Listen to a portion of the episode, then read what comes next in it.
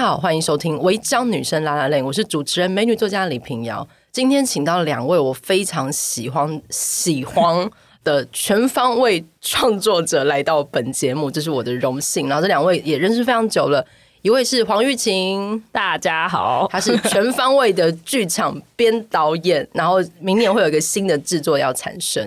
然后另外一位是林唐玉女士，嗨，大家好。对，她也是全方位的 剧场 创作者，多多全方位。唐玉还有一个剧团叫绵绵工作室嘛，对。然后免是分娩的免，对对。然后玉琴新的节目制作期之后叫艺术之子，对，艺术之子。然后因为之前我看的前期的制作，它叫产产出，我想说这是故意的吗？是故意的啊。所以我们今天是新生儿跟产婆来到，对对对对对，可以可以。可以谁是新生儿？谁是新生儿？谁是产婆吗？哎哎，我是产婆吧？对耶。啊，我是孕妇，不是我现在，我现在 对不起，是我的譬喻不当。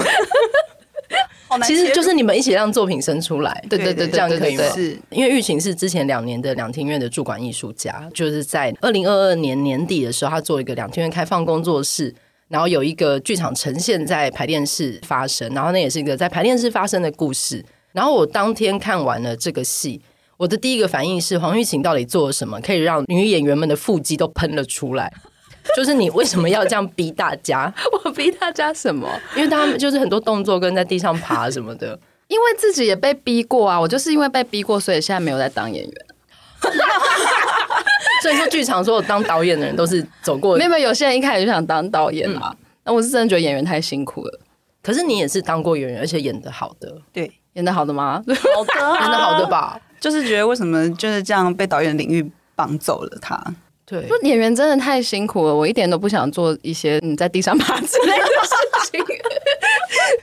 我要先说，两位的演出我都看过一些嘛，然后玉琴有过，除了在北艺大求学时期的许多学制之外，我看过一个非常有趣的演出，叫做《你变了，于是我》。嗯，然后玉琴在里面演一个呃想要跨性别的女同志，对，然后开场是戴一个短发假发，对，那个演出我看的真的是目不转睛。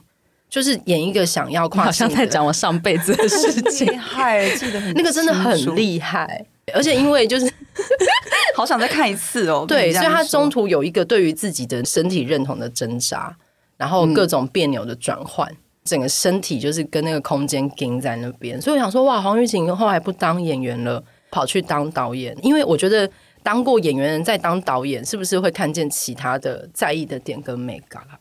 诶、欸，我觉得好像有一点连结，就是其实你在当导演的时候，或是你哎，你就是各行各业，你还是会去想说自己跟其他人有什么不一样。所以前几年的时候，我都会去想说，因为有当过演员，然后我会觉得说，哦，这样可以跟演员沟通啊，然后大家聊表演什么都蛮顺畅的。就是那时候会把它当做一个优势，或者是说自己是女生这件事情，就像我们两个刚刚从。关渡一路这样到这里，就是一个小时，我们都在大聊特聊，就是开放工作室啊，或者是彼此生活的一些事情。可是有时候我也会去想说，这样是对的吗？嗯，有时候好像导演跟演员之间存在着一个，你说是合作，可是他有很多时候他得是一个要求，他其实里面一定会有一些冲突，是导演希望演员完成一些事情，那件事情。未必是舒服的，可是我们要怎么样一起达成？然后或者是这过程有权利的关系，或者是有时候我感觉到可能女性的导演或者领导者要一直一直去思考说，哎，对方有没有不舒服？然后我是不是应该要怎么怎么做？可是有时候我观察到一些这样讲出之后就反正就是男性的一些 导演或是领导者，好像可以不用管这件事，他可以说反正就是这样啊，就就走了。嗯，那可能就是会有他其他的女性的。副导演嘛，或者什么，就是会有其他人去解决一些真的是很情绪成本的事情。嗯、所以有时候当我被一些情绪这样子围绕的时候，嗯、就是我知道团体内部大家现在有什么什么什么问题，我就会觉得我是不是难免会太妈妈？我觉得这个唐玉一定也可以分享，嗯、就是你会去想要解决所有的人事上，然后你会希望大家都很开心、很健全。嗯、可是有时候真的很难两全。这也是这次想要讨论的事情，是就是一个男性导演或者是跟女生的演员之间发生的事情。因为我你刚刚讲到情绪成本，我觉得这好像也是我观察，我觉得女生们会比较在意的，或者是一个场子搞到有点尴尬，或者是没有人要讲话，通常都是女生出来打这个圆场，女生出来就是把这个好像卡住的地方把它疏解一下。因为我在看《艺术之子》的前身，就是之前开放工作室的产出，它其实里面也有这个部分，就是男性的导演丢下一个震撼弹，哦，他就走了，他就把所有人气氛搞到最崩，所有人搞到情绪快崩溃的时候，都要一个人出来处理。我觉得会有一个模式不断的重现，想说这也是来自疫情的观察。我觉得现在讲这件事是颇危险，就是在一个已经嗯 Me Too 走到现在，嗯、那很多人会觉得说。明明有很多不一样的事情，那一定是性别嘛？可是就开放工作室演完到现在一个月，跟陆陆续续跟蛮多人在聊，那确实有些人会觉得说，在他的经验里面没有这样。可是我昨天跟一个一个人聊，我听了觉得蛮，就是他在看的时候，他觉得说这个会不会发生在，比如说今天是一个女性的 leader，或者是一个同志的 leader，他觉得也会。嗯，所以他看说男同志还是女同志，哎、欸，都有可能。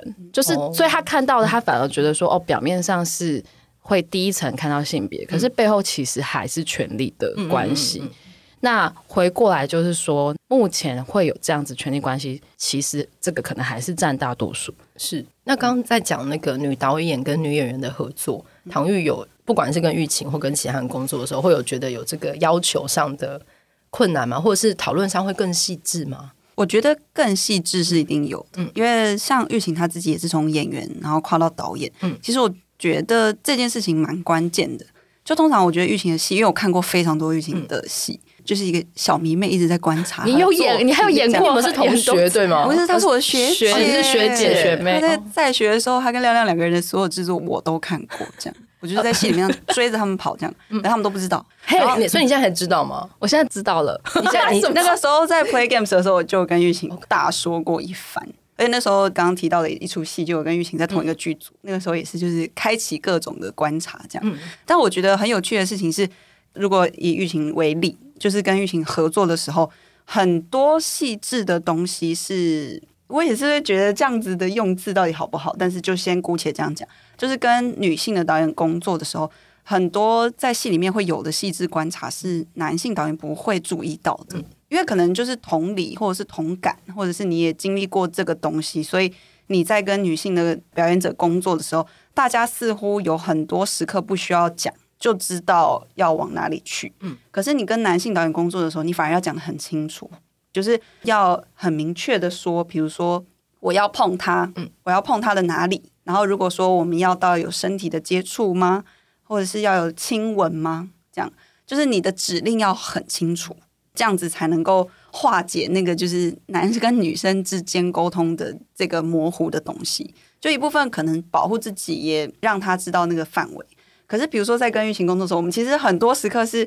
就是、啊、你，你懂呃，就是你说对看就好了，对 看，可能就是说，或者说我们我们用的术语可能会确认过眼神，对对对，确认过，或者 眼神合意嘛？不是，我觉得这很有趣。就是比如说，好，刚刚我讲的，比如说我跟这个演员要到什么程度，嗯、我可能就会问他说，要到那样吗？然后他可能就会想了一下，如果可以的话，哦，就是我们之间不需要去明确的把这个东西的 range 说到一个很 detail 的状态。然后我觉得这个很有趣。因为这就是不只是男女生在工作的不同，嗯、我觉得同时也是他身为演员过，嗯、所以完全知道那个身体的界限要怎么推进。嗯，就如果今天你的状态还不能到，或是你跟这个对手演员的关系还没有彼此信任到那个程度的话，那就先不要这样做。嗯、那我觉得就是那时候玉琴在剧组里面有一个很好笑的安全指令，很像 safe word 这样子。嗯。然后当时我们就排戏，这个名字我不能讲，因为因为因为刚开始排戏的时候，大部分演员我认识我熟，但是也有我自己也是第一次合作，然后跟大家也不认识的人。那我们都知道，我们要处理的是一个简言之，就是 Me Too 的议题，或者是说诠释性情，或者是发生在剧场里面，而且就是我们自己在工作的这个行业的事情。那它里面一定会有一些言语上跟身体上的越界，嗯，可是这个东西很怪是，是 OK，你剧本可以写，可是你真的要执行的时候，它还是会到什么程度？嗯、那如果今天演员他不敢放手去演，嗯、不管是要扮演施暴的人，或者是受暴的人，那都很卡，嗯，就观众看也知道很卡，就是我们一定要先工作到一个这个程度范围以内，你相信说我们。演的这个东西是逼真，但逼真它终究不是真的。嗯、可是我们要有一个范围，然后那时候我们就有说，我不可能逐一逐一的说，好，我们现在请你做这个动作，来做做这个动作。演员是需要整个流动，就是来一遍的。嗯，可是在这个过程中，如果扮演受暴的人，他觉得好像有一点点自己的情绪上，或是有一点不 OK 的话。那我们是不是就来一个 safe word？、嗯、那后来 我们跳的名字不能讲吧？这个有点……你说日常生活不会用到的字，对不对？我们讲了一个政治人物的名字，然后一讲出来，会全部的人觉得很解，对，冷掉，突然觉得神志清醒。哎，你们选真的选真的名字很狠呢，很狠啊！但是很幽默啊，很幽默。哎，真的就是太解。那时候讲出这三个字的时候，大家是什么心情都没了，就可以瞬间回到现实。对对对，回到现实，然后就觉得好，我们可以从头再来整理一次，这样。嗯。然后我就觉得，我从来没有在类似这样子的题材的时候，有导演意识到这一块。嗯，我觉得很有趣，因为我就是也是莫名其妙演过很多这种戏，不知道为什么。对，你要自己说说讲那个曾经有一出戏，已经到了曾经有一出戏。我觉得到这一趴，唐玉很会演那种权力拉扯的戏。我不知道哎、欸，还是就是太像受害者了，也不一定。可是你看唐玉他们之前绵绵有个创团 扛把子制作叫 Play Games，已经一演再演再加演，再给学生演。就是不知道，对那个母女的拉扯也是很好看。对，应该是说，就是好像这种受害者身份，对这种身份的角色，跟我还蛮容易 match 到的。还是因为剧本里的女性很常出现？我，我觉得也有可能呢、欸。其实我觉得好像开始有类似这样子的戏种找上我，就是从 Play Games 开始。对，可能就是因为这个小女生，就是那个戏里面是一个五岁小女孩死掉了嘛。对，那这个受害的小生命的这个意象。被我诠释过之后，好像可能看过的人多什么的，对，大家好像就会越来越深入，或者是更恐怖的往大人的受害者前进这样子。对，那当然在长期接触的情况下，免不了就会遇到很多刚刚跟玉琴聊到的，就是男性的导演去导这种题材，或者是女性的导演碰这种题材。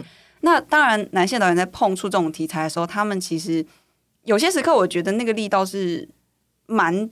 蛮可怕的。嗯，我的意思是，反而不会往一个意向式的，或者是我们不太会、嗯、呃用一种也是会有啦，可是就比较少，嗯、就是用一种比较诗化的方式去游走在这个对这个之间。因为我有时候的疑惑也是，为什么那个场景我们都知道，为什么要用这么写实的方式再来一次？对，对，对，对，我觉得这也很有趣。如果从性别的这个角度去看的时候，嗯、可能呃，然后有一个说法，男性是比较需要感官刺激的，嗯。如果用动物性去看的话，就是会天生会被亮晶晶的东西吸引，是乌鸦吗，这真的蛮有趣的。有一个有一个对对对，有一个研究就很有趣。那时候看完也是觉得 哎太有趣了吧？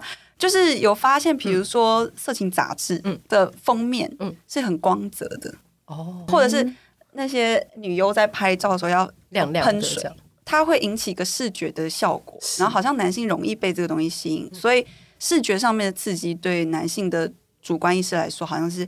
比较明确的方向，就他喜欢或是他要呈现东西的时候，会往这个方向去。所以那些比较在戏里面呈现一种真实，嗯，比如说打是真的，嗯，可能一些碰触是真的，对，或者被压是真的，对对对，他们需要这个东西来感受那个真实感。可能女性可能就比较不一样，嗯、我们通常都会走的比较往内挖一点，嗯，所以其实越是不那么明确的东西，我们越有感。嗯，因为就是太实的东西的时候，会产生一种反动吗？嗯，就是可能我在看，如果真的有一个女演员在我面前演，就是被强暴，嗯，我在观看的内心在疏离的同时，会兴起一个抵抗的愤恨感吗？对，对，就是会想要制止或者什么的。所以其实我觉得女性在主导这种创作的时候，反而会让那个恐惧是从内在去。你的脑袋里面发生的事情就已经足够震撼你了，嗯，嗯，就是你在当下在看的时候，你不需要那个真的发生的事情来提醒你，嗯，所以我觉得这个是在工作这个最大的不同。那刚刚提到那个曾经有一出戏呢，嗯、就是我们刚刚提到，就是到底要在场上呈现多么真实的画面才行呢？才足够让观众有感。嗯、曾经那一出戏里面，就是反正就是我也有被侵犯的状态这样子，嗯、然后当时两个人身体离得很近。嗯那就是免不了会有一些大家可想而知的一些动作，这样子。嗯、那也是剧场剧场剧场的，真的很久以前了。嗯、然后当时我记得是演出完结束之后，就大家都会聊天嘛。那当然就是我觉得这位演员是没有恶意的，可是他就是走过来跟我说：“哎、欸，我今天有反应。”这样。然后 我在当下的自己，因为那个时候还小嘛，嗯、然后那个时候的自己觉得，嗯，什么意思？然后但是在什么意思的同时。就内心免不了会产生一种反感，就是会觉得对，什么意思？然后接下来我就会一直跟他保持一个距离。可是那出戏就是距离很近，所以每一次到那出戏讲完这件事之后还要再演吗？要啊，就那个时候好像是彩排场吧。哦天哪，我印象中是彩排场。然后我后来就是不舒服到呃，就是不知道去找谁求助，嗯、所以我就只好跟我的快换小帮手。就是那个时候蛮好的，就是每一位演员都有一两个服装小帮手。嗯、然后有一次我就真的快受不了，我就跟那个小帮手讲，然后他们就很紧张，他们就说要不要说啊？要不要跟大家说？我就说不行吧，不行吧。当下我也自己在想，为什么我那个时候会觉得不要说？但是后来想想，觉得那个不要说，不是出于一种怕大家知道会怎么样怎么样，而是觉得好像我可以想办法消化掉就好。嗯，然后现在去回想这个观点的时候，会觉得怎么会这样想？应该要说出来的。所以那个时候我再重新想的时候，我自己找了很多方法，但是至少我觉得我有讲，就是有稍微的求助一下。所以那个小帮手们就帮我疯狂的加垫子嘛，内裤的垫子，真的就是本来就薄薄一片，对，后来他们就帮我加了很多层。甚至在底部再放一些硬板，就让那个身体距离可以不要那么直。对对对对对。可是因为那个动作很近，是真的很近，而且加上一些力道的关系，所以怎么样都一定还是会只能放一些刺了之类的。放剑山，我当时在想说，我干嘛不在里面放一根针？跟他说你，没有你就放剑山，你知道那个花式的那个底。对，可是当下也是觉得好就这样。然后当然每一次演完结束。那些小帮手们就说怎么样，有好一点嘛？嗯、然后可是我就发现，好像当他们这样问的时候，好像也是有哪里不太对劲，就是为什么要好一点？嗯，这个也是现在去重新思考当时自己的反应的时候才会产生的一些想法。那那个时候，玉琴应该也记得，反正那一出戏里，我每次结束之后都会在后台那边大哭一场，这样，因为。就是因为戏的角色的关系啦，其实倒不是因为那件事，可是因为那个角色关系，他经历很多个不同的暴力，嗯，所以那一出戏里面，我是跟很多不同的男性演员，嗯嗯嗯，有很多这样子的戏的。那一轮的下来之后，所谓的真假真假，那当他掺杂一点真的时候，就是每次下来的时候，我都。就是一心觉得好险，他终于结束了。嗯，我说的是这个角色，他终于结束了，嗯、因为在那个戏里面，他就是死了嘛。嗯、那他终于死了，对我来说就是终于可以死了。那现在去回忆这件事情的时候，对，就是我觉得那个时候跟玉琴在工作产出的时候，也有稍微提到这件事情，嗯、就是觉得会不断在想自己当初为什么要这样子做，然后以及为什么要消化这个明显的不舒服。就听起来好像是一个很遥远的时间，但是你去看那个期程，其实也差不多就是十年左右的事情，有点久了。可是这十年间的变化，我觉得有些东西是没有太大幅度的，嗯，不同的。对啊，就像如果说我现在又碰到类似的事情，我觉得我可能也还是不会这样大讲一番呢。可是你现在已经讲出来，对对对，你你现在有办法讲出来，讲出来。你说你接下来再遇到的话，如果再遇到，应该是说我我不会就是。大肆的跟所有人讲，但是我会指导那个核心人物去说，嗯、就是对，像那个时候为什么我不跟导演说呢？为什么我不跟有权利可以介入这件事情人说？以前可能可能即使到现在，很多人还是会觉得说讲了会影响整个戏的排程，也许也许又或者是说，那这么多人的合作，对我会不会影响这么多人合作？那那加上这一个对手演员，嗯，那我们这出戏还是要演啊。对那在下一次的时候。他要怎么办？他要怎么面对你？或者是这个这一出戏要怎么？可这其实应该是对方应该要想的事情。他做这件事情是他搞砸的。对。然后我记得那个时候好像有陷入一个奇怪的讨论，是因为服装小帮手们免不了会这样叽叽喳喳一轮嘛。嗯、那我那个时候印象中好像有听到在讨论一个，就是有一种说法，但是我听也蛮不舒服的，就是他们就因为想要安慰我，所以说了很多转化的方式。然后就有几个小朋友嘛，就过来说。那不然你换个方式想，就是你演的很好啊，然后我就觉得他是善意了，对，他是善意，他是善意，可是可是这些说法都更不对，对，一切都更不对，对。所以在跟玉琴工作产出的这一段时间，才很长的时间，在这段时间里面，很多当时有过的一些感觉会回来，然后在回来的同时，也是觉得最恐怖的事情就是模糊不清，嗯。然后那个模糊不清，以及你在对人家诉说的时候，像我刚刚讲的，其实还是模糊不清诶、欸嗯。嗯，我自己这样觉得，就是你没有办法很确切的说出他不对。嗯，他有不对吗？他只是在做他的工作、啊。而且我也很好奇，他多年之后有没有想起这件事情，觉得自己不对？对，然后现在 call out 给、就是、啊，喂，不行，对，然后只是我只是在那个当下，对，也是不断的在想说，那为什么会这样呢？然后这一个所谓的先从自己去思考，就是为什么这件事情发生的时候，自己为什么不先去找一个有权利者讲？还是在那个里面没有一个让你觉得安心可以去讲？其实不会，一定不会有，嗯，有。就是好多，因为很多很多熟识的人在那个戏里面，嗯嗯、可是就是在那个当下，我现在再去回想的时候，都会觉得说，好像是因为觉得你也不想让那一位跟你对手的演员觉得你怎么样。不好工作，也许不好工作，那要不然他可能会问说，那你要我怎么演？哦、因为导演？给了这样的指令嘛，那就是要很近，就是要很真，嗯，那观众就在你的旁边，嗯、但是。很有趣的事情是，后来反而在身体的界限这件事情，我是变得蛮严格的。嗯，就是除非这个戏一定要走到那里，就是一定会沟通好。嗯，好，我也接收这出戏要走到那里，我才会接。不然基本上，如果我自己觉得根本没有必要有这个的话，我是会直接拒绝。我就是会直接说，我觉得没有必要亲，没有必要摸，没有必要碰。为什么要碰？就是反而会需要他说服我。那如果他说服我了，然后我在执行的时候觉得。还是没必要啊，我就会跟他挣扎到底这样子。这倒是一个很大幅度的进程，是对，就是在选择前我就可以决定了。但是在跟玉琴工作这一件事情的时候，我就觉得，因为当初玉琴在邀请大家的时候，我就很清楚知道这出戏一定会碰触到这件事。然后，所以现在我觉得很有趣的讨论，就是我们刚刚一路上在节目上讨论的，那那个身体程度到底要到哪里？对，刚提到一个有趣的观点，好像等一下玉琴可以说说看，就是真的两个演员在你面前呈现。这个施暴与暴力的状态比较真，还是是比较写意的方式对你来说比较真？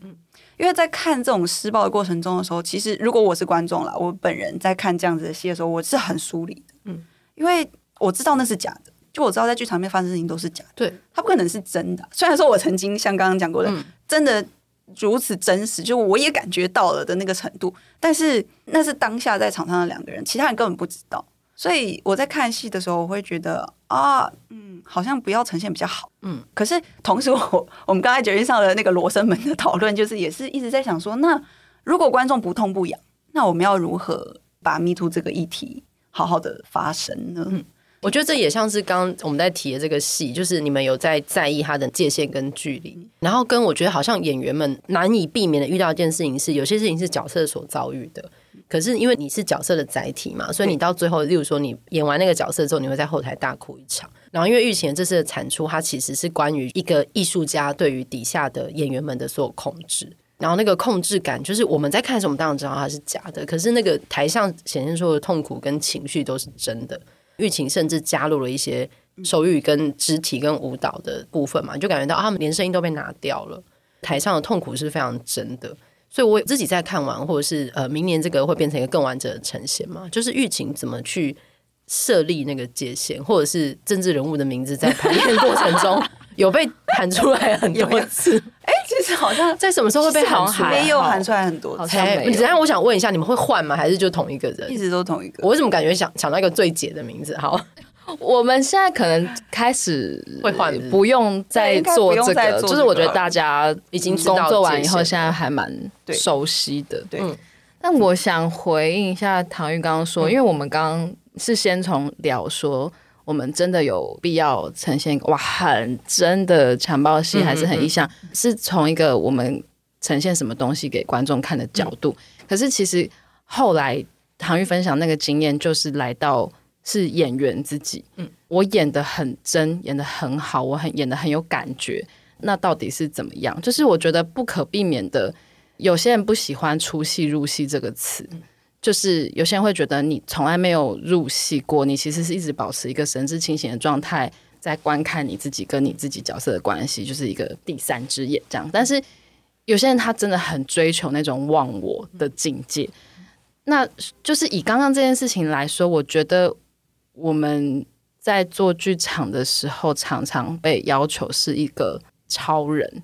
我们真的太多事情同时在发生，所以我们其实常常觉得不要给大家造成更多的麻烦了。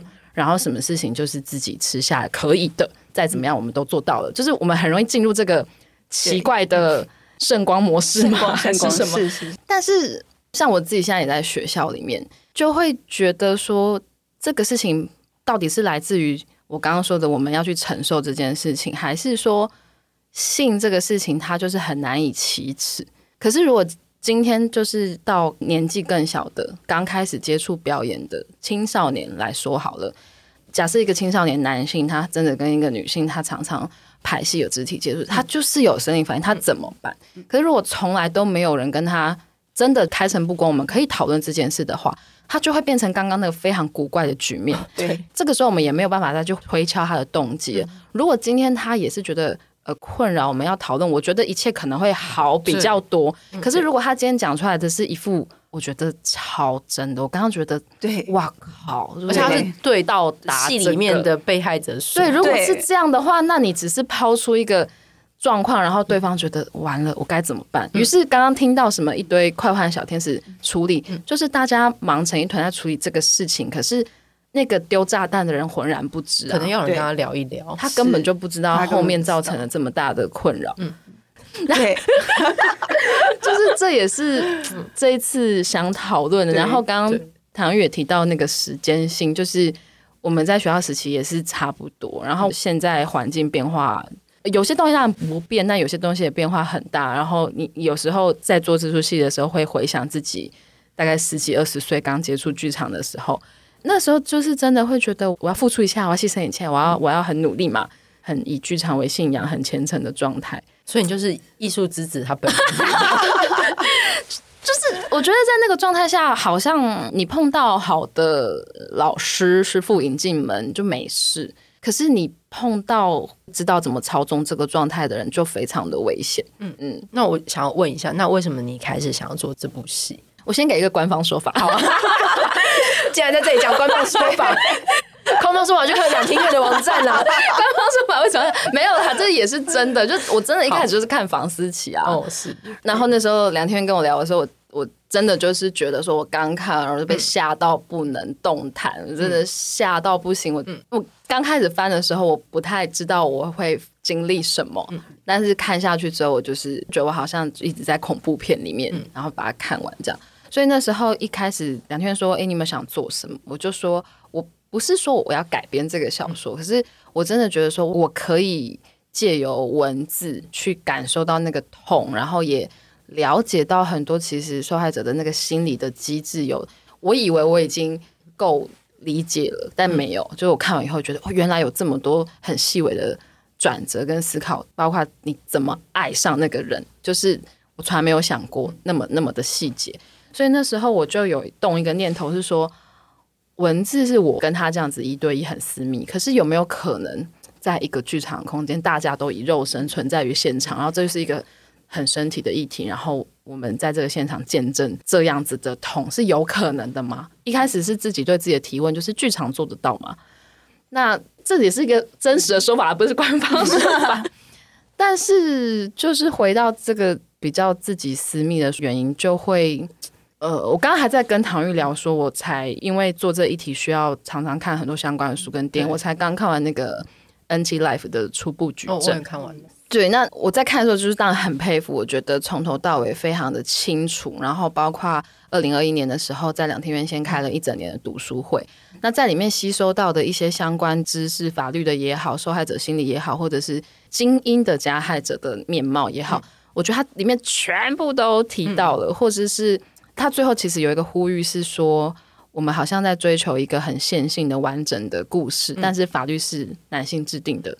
有很多女性的感受在这个上面都成为不成立的证据。嗯、那这个也跟刚刚唐玉提到的，好像男性跟女性有感的那个东西是有关系的，就是那个模糊不清，可是他在法律上就变得无效。对，于是他性侵的这个案件很难成立。嗯、那我在看的时候，我就觉得说，哇，对，他讲了一个好清楚的故事，然后他整个都可以被当成一个教材，嗯、不管编导演议题，或者是倡议，或者是教育。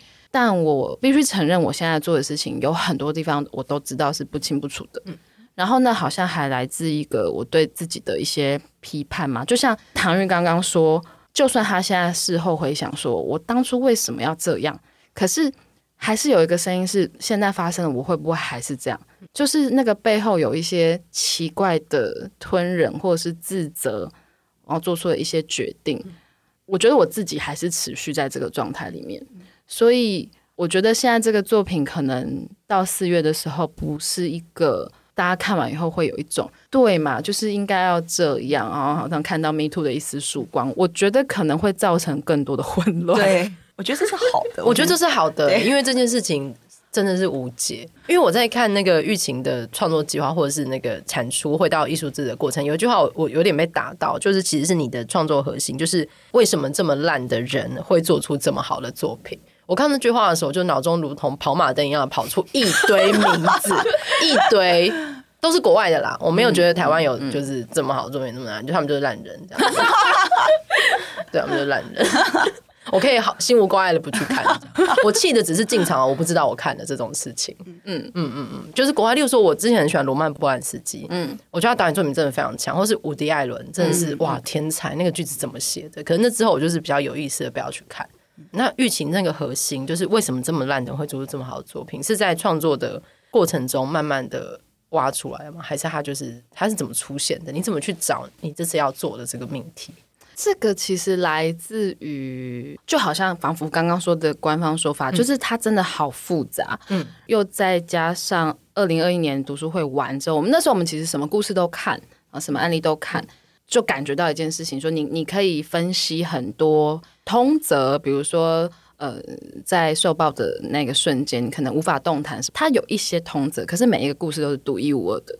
就是为什么他会这样反应，然后你很难去归纳出什么事情来，也是因为这个发现，每个故事都是独一无二。我我就在想说，那我好像应该用自己最熟悉的场域来讲这件事。就像初步举证的那个剧作家，他本身其实原本就是法律人，对，我就觉得那就用剧场来说说看。然后回到这剧场，我觉得有点痛苦，是我们一开始排的时候，其实。每个人也都会去提供，就演员啊，大家都提供蛮多蛮多，不管自己对自己经历的，或是真的听大家朋友说剧场里的鬼故事，剧场里的一些鬼故事。对，那我自己觉得我在里面就是本来没有那么意识到那句话，但是直到我们七月要拍宣传片的时候。我们就在想说，只有三十秒，我们要怎么样，怎么样，怎么样？然后大家这样一起那个趴在那个排练场地板上，一直想说怎么办？三十秒怎么讲完？然后那时候戏剧顾问凯勋就说：“一句话，你现在脑袋里一句话，你讲出来，你现在就讲出来。”然后我就突然出现这句话，我就问他：“嗯，那后来我就在想说，这就是那个挣扎吗？我们就没有想要把那个加害者处理成是一个十恶不赦的人，就是。”他的才华跟他做这些事情可以同时存在吗？还是说这样问都太浅了？他的才华被看见是因为他做这些事情吗？就是这背后有因果关系吗？那我知道了以后，我可不可以撇除掉这一点，说真的是好作品可是，在你发现后面那个产出的过程之后，你可能同时可以开始有意识的看到。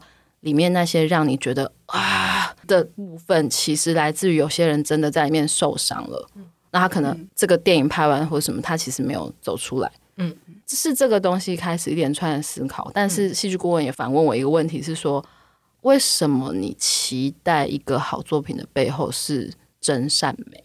可能因为我们走到了一个在意产销履历的时候。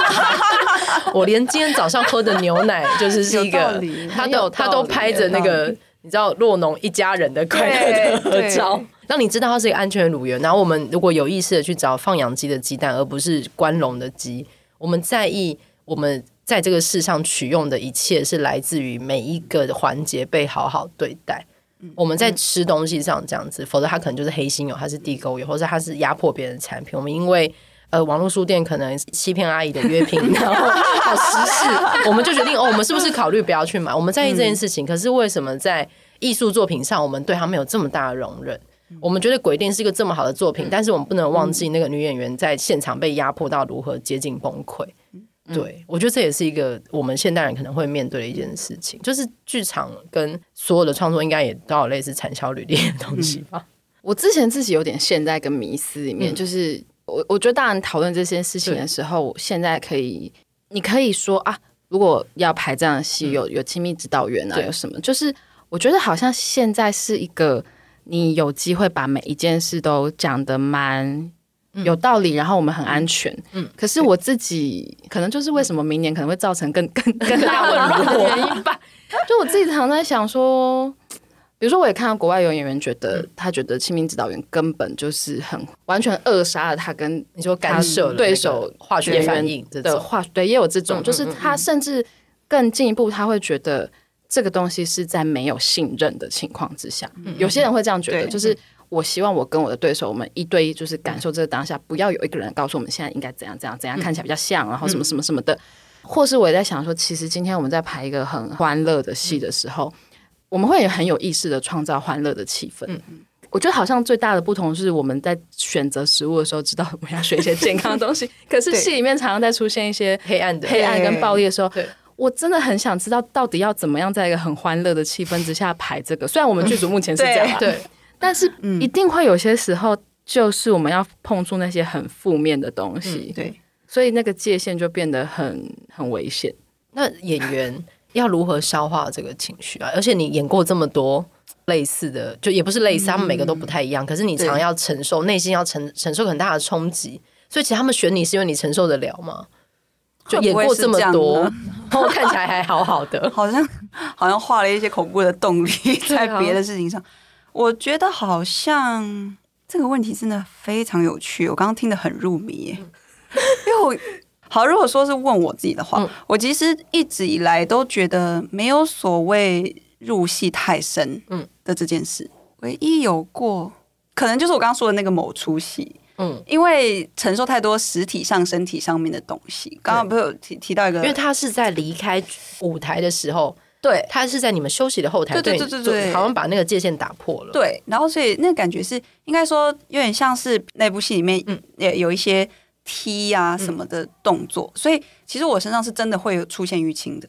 我有听过有演员在演一个戏，然后那戏最后是一个大混乱，非常快乐的时候，他是被真的从背后狠狠的踢下去，对，然后受了很严重的伤，对，对对，但是他还要继续演下去，对。就有点类似这样，然后我那时候印象很深刻，是我爸有来看戏，这样。是。然后当时他看完的时候，他他只跟我说他蛮心疼的，因为距离非常的近，他会觉得说，就我一个好好女儿为什么要这样踢他手啊，哪里有一些淤青这样。哦。那那个时候我听到的时候，我当时也是觉得，嗯啊，爸爸好像有点心疼，不应该叫他来看戏。嗯。那这就是另外一种检讨自己的状态。然后还有有一个有趣的东西，就又提到一个，比如说就是身上会痛嘛，就是要擦一些药。那一些小帮手们看见也是会稍微担心，说你还好吗？什么的，然后可能就会又有一个比较年轻的小朋友会跑出来冒一句说：“好真哦！”就是好像更有助于这个没有角色 这样。没有，就是这些话，在我现在这样重新讲述的时候，我都会觉得好像很有问题。可是在那个时候的当下，自己好像免不了用他们的这些话来帮助自己转掉。对，那的确是。可是因为我我有时候一个疑惑就是，你知道对方不好的时候，我当然知道那是善意。可是你明明知道对方不好，你就说你还好吗？对对对对对，到底可以怎么回答？对对，所以就是 fucking no 对，或是其实我也觉得不只是当事人本人，比如说身边，因为我们也有在讨论，就是之前这个戏里面有在讨论旁边的这些所谓的恶度加害的人。对。你的无论沉默也好什么的，你参与其中嘛，你也看见了，你也知道，但是你做的反应是什么？你说出来每一句话都有可能是成为这个人沦陷的一刀啊！所以，如果用我自己过去类似的擦边的一些经验去想他的时候，我就会觉得，哎，的确是这些话语在当时其实是辅助自己更不要去面对这个东西的。嗯，就是它有利于我。所谓专注于我正在做的工作，对，不引起更多的波澜，但是我想办法保护自己，这样子。但是其实这些话语应该要语意为，你应该要赶快去讲。就是不可以真的踢，嗯，或者是你这样子怎么办？嗯，就是旁人的，难道在台上杀人要真的就刺下去？所以其实对，就是当时我其实大家是有这个界限的，对啊，对啊。所以我在想的时候，我也是觉得，其实旁观的人们的思绪也是被这一切洪流牵扯在里面的，就是不只是当事人本人而已，大家会有的这些想要缓解、想要什么的这些话语，其实他们如果换位的时候。他们也是会跟你处在一模一样的情形里，所以蛮可怕的。对我来说，很像一个漩涡，就是所有人其实都脱不开这样子的处理模式。嗯，在那个十年前嘛，然后回到刚刚说的，就是我怎么消化这件事情。那一出戏算是我最难消化的了，因为就是有一些实体上面的，对，伤必须要花时间让它好，所以那个时候心里面是觉得啊，终于结束，就当他终于真的终于结束的时候，是很放一口气，就是觉得哦，太好了，我真的是再也不用想办法要让自己每天再用一个新的方式去面对这个过程，只有那一次，然后也因为那一次的经验，在未来接那些戏的时候，突然间很清楚自己的界限在哪里，嗯，所以还是有帮助的，就是。至少在经历过那个东西之后，很明确的知道自己哪些东西受不了，哪些东西是还可以，或哪些东西是可以沟通下面进行的。那后来的后来就发现，当我很清楚知道他是工作的时候，就没有任何问题了。因为就我刚刚说的嘛，就是选择权我在第一时间就有了，所以。这件事情一旦我接受，我知道要做这个，那对我来说，我也知道要做这样子的工作的时候，我自己本人的界限到哪里，是一切清楚。所以在做完它之后，就会很有趣的，就是刚刚玉琴说的那个东西，我反而会很深入的去问导演说：“这样够了吗？”对，就是我觉得也因为再把它推远一点。对，就是其实自己的 range 其实也是有往前进，嗯、但不是说那个 range 是增加了好厉害没有？不是不是，而是指。你身体的极限程度，嗯、我说用这样子系统去说它的时候，你当然知道最底在哪里，嗯、但你当然也知道那个最底来的前戏、嗯、有哪些时刻，你就已经是要刹车了。嗯、那差不多是在那样子的范围里面，如果那个导演也是战战兢兢，他也觉得，呃，我可能觉得不是那么够，但是我也觉得好像不好再往前了。嗯、那我也知道导演这个身份要说这样子的指令的时候的难处，所以后来的方式会变成是。我会自发性的先自己感觉啊，你真的觉得这样就 OK 了吗？我觉得还可以再多一点，嗯，所以主控权在我。当我觉得主控权在我的时候就没有问题。所以这个东西可能也是后来大家比较会放心找我接这样子的戏的原因，嗯、因为在对手演员的情况下面，因为过去的那个经验的关系，所以我也会跟他讲的很清楚，就是呃，如果我的界限在这里，你就放心做。当然，你的界限你也会有，男生也有男生的界限，对。或是女女都会有的，彼此的界限到底到哪边？嗯、那差不多到那个界限之后，可能两个人的信任程度增加，在场上难免你会在那个情绪的漩涡下面再更一点，嗯、再更一点。但是那个很有趣的事情是，结束了之后我们是可以讨论的，嗯、就是刚刚提到玉琴在说的，嗯、它其实是可以被列为一个工作讨论的。嗯、我们会在讨论说，刚刚加那个真的是很对、欸，无论是跟男生对戏，或者跟女生对戏，这样亲密戏的时候，或许我真的觉得一定要亲下去。然后大家大家亲下去，你在那个当下也觉得并不会被冒犯，你会觉得你要是不亲就怪了。嗯，那我觉得当我们可以这样子讨论他的时候，嗯、这件事情就变得有趣了起来。关于创作，嗯、关于反而更健康，更健康，更健康，嗯、而且也达到了这个主导者本身要的东西，以及表演者本身加成了什么。让双方的合作是更多的，所以其实回到刚刚玉琴在讨论那个东西，是我们到底要多真？嗯，我反而觉得，要是在那个安全的气氛下面，它的确有所难度。嗯，因为大家没有营造出那个对的时空跟状态里面的时候，那个东西怎么样都会跑偏，就是你很容易弄一弄，你就会笑出来，因为很安全。对，那那个东西，当然，我觉得这样讲也。可能不是很好，但是我觉得我完全懂玉琴说的那个东西，嗯、就是它的确会让这个作品产生偏差。我说的偏差是指，它其实要挖到的深度会因为这个安全而偏离。嗯，所以我觉得好像是这个系统的选择。要是我们要触碰的就是它的核心，我觉得在大家集体在那个意识状态里面的状态下面是可以尝试的。嗯但是如果又回到那个罗生门的讨论，嗯、就是那那个东西，观众看起来不会更抽离吗？那我们就等明年观众自己来看一下，更混乱，更混乱。对，所以黄玉琴本人一直在讲混乱这件事情。但是我觉得那个混乱是 对的。我现在在写下半场，我本人非常的混乱。但但我每次都觉得，创作者在进行工作的时候觉得混乱，我觉得他最后都会是好事。嗯，因为如果那个人一开始很知道自己要什么，那最后会会有点惨。对，真的，他会很确定，他头上有一个无形的加冕。对，你现在有一个，你现在有一个 一坨东西。对，我最后问你们，在拍戏过程没有吵架吗？没有哎、欸，完全没有，很厉害。我觉得这个东西就是有趣的事情，因为你们那个整个演出呈现看起来张力太大了，然后加上又有 safe word，所以我就很想说，那导演跟演员们在现场的气氛到底什么？因为戏很崩哦，嗯，但是人很松，那就没问题了。就是大家他们真的玩的很开心的，就是每次一结束都玩到不行。对。然后顺便怪顺便还练了腹肌。对，就是就是是那个动作设计，莹莹真的是太厉害了。他你们动作好可怕，因为他那个动作也是来真的云门舞集的哦高手，这样子就是没在客气的在那边跟我们暖身。他说是暖身，然后我们每次就是看到你们开要死了，我觉得你们很过分，因为你们开场那段我觉得就已经累了吧，很累。那个时候我们每次看到玉琴的扣表上面，就说今天。一定会来哦，然后我们所有演员就会知道。我们所有演员到外面的时候就会深呼吸，然后他们说：“你今天有带饼干吗？你今天有带什么吗？”就说：“完蛋了，今天一定很不好过，一定超累。”这样子。黄玉玺你自己没有跟着一起？没有哎、欸，这是你当导演的原因。对对对对对，这就是我当导演的原因，完全正确。那我最后想要请两位就是推荐一下，就是如果呃今天有一个可能不太看戏，或者是还在犹豫要不要进场，你会怎么跟他们介绍艺术之子？请来看黄玉琴混乱的内心。对啊，这个很精彩哎！如果我是观众，我看到这个 slogan，我就会去。你说看黄玉琴混乱，你这是什么腹黑的迷妹的迷妹的腹黑？我觉得那句还是很经典啊，就是为什么这么烂？嗯、而且我我也很好奇，就是艺术到底可以汲取多少东西？以艺术之名，到底可以做到什么程度？我觉得以现在在文宣上面一、嗯、呃宣传片就等等接收到的资讯。我可以想象说，对于 Me Too 议题有兴趣的人，或是本身就是剧场人，嗯、可能会蛮好奇，说我们要怎么样借由一个在剧场里面发生的这个疑似性侵的案件来讨论这件事。嗯、那我觉得这是很明显的，可能会直接来买票的人。嗯、但是我再去想了一下，那核心，我觉得就是你不见得要是。你身上带有 Me Too 的议题，或者是说你是剧场从业人员，嗯、我还是觉得这个其实在讲的蛮是一个创伤的案件，创伤、嗯、的很长的历程。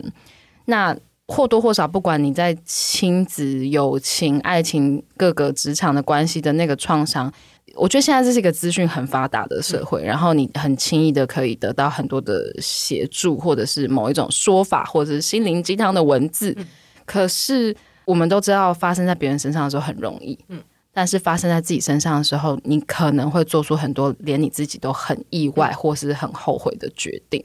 你真的可以很轻易的给别人建议。那这就是为什么我前面一直讲那么多次的混乱。我觉得我这次没有要提出一个说啊，其实可以这样解决。就是大家来看以后，可能会对于这个女主角的一些选择、一些作为不认同也好，认同也好。但是或许它可以映照了某一些你现在的混乱。那我不知道哎、欸，有时候你看到一个很光明的道路，不见得可以得到疏解。嗯，但 但你看到有人跟你一起混乱的时候，是不是有点疗愈？蛮疗愈的。这会这会有，就就看到嗯好会。对，我觉得这已经是一个不是用心灵鸡汤的时代了。就很多东西用心灵鸡汤过过去，其实没有讨论它的本身嘛。嗯嗯、那会混乱，就是因为你很试着把那个其里面难以讨论的东西拨出来。嗯，对，先把它先分类拿出来，这样子。我是觉得很有趣的一个东西，是在跟运行工作的时候，也许应该也可以吸引到想看这一出戏的人吧。嗯、就是刚刚一直在重复讨论到的，嗯、就是如果说你知道了这个创作的背后，它有一个这么庞大的。嗯压迫跟被压迫的状态的话，嗯、你还能够用它是一个好作品的方式看吗？嗯、我觉得这个问题直到现在真的也是无解。无无论怎么问自己，都是一个混乱。我们就把这个问题一起丢给更多的人。对，就当这件事情的这个，嗯、就是玉琴提到这个混乱跟无法回答，对以及你真的是找不到语言来回答的这个状态，嗯、要是那个效应很大的时候。嗯他的确就会开始有一些东西不一样了，就是我们刚刚所在讨论的所有的所谓更健康的后面，大家就一起在想声音。对对对对，嗯、那他可能就会创造更多更多厉害的作品。嗯，对我来说，所以很值得一看吧。没有人敢，心虚的导演他本人，没有人敢做。他其实票票有点。那个有点少了，大家对啊，我就记得已经卖的蛮快的了。对啊，对啊，对啊，就最后变成在抢票这样子，这就是大家。那大家听到赶快打开那个网站。对，好，那今天非常谢谢玉琴跟唐聿来上我们节目。那也听到节目朋友赶快去抢一下艺术之子哦。谢谢，谢谢，谢谢两位，谢谢。那违章女生 Laleh，我们下次见，拜拜。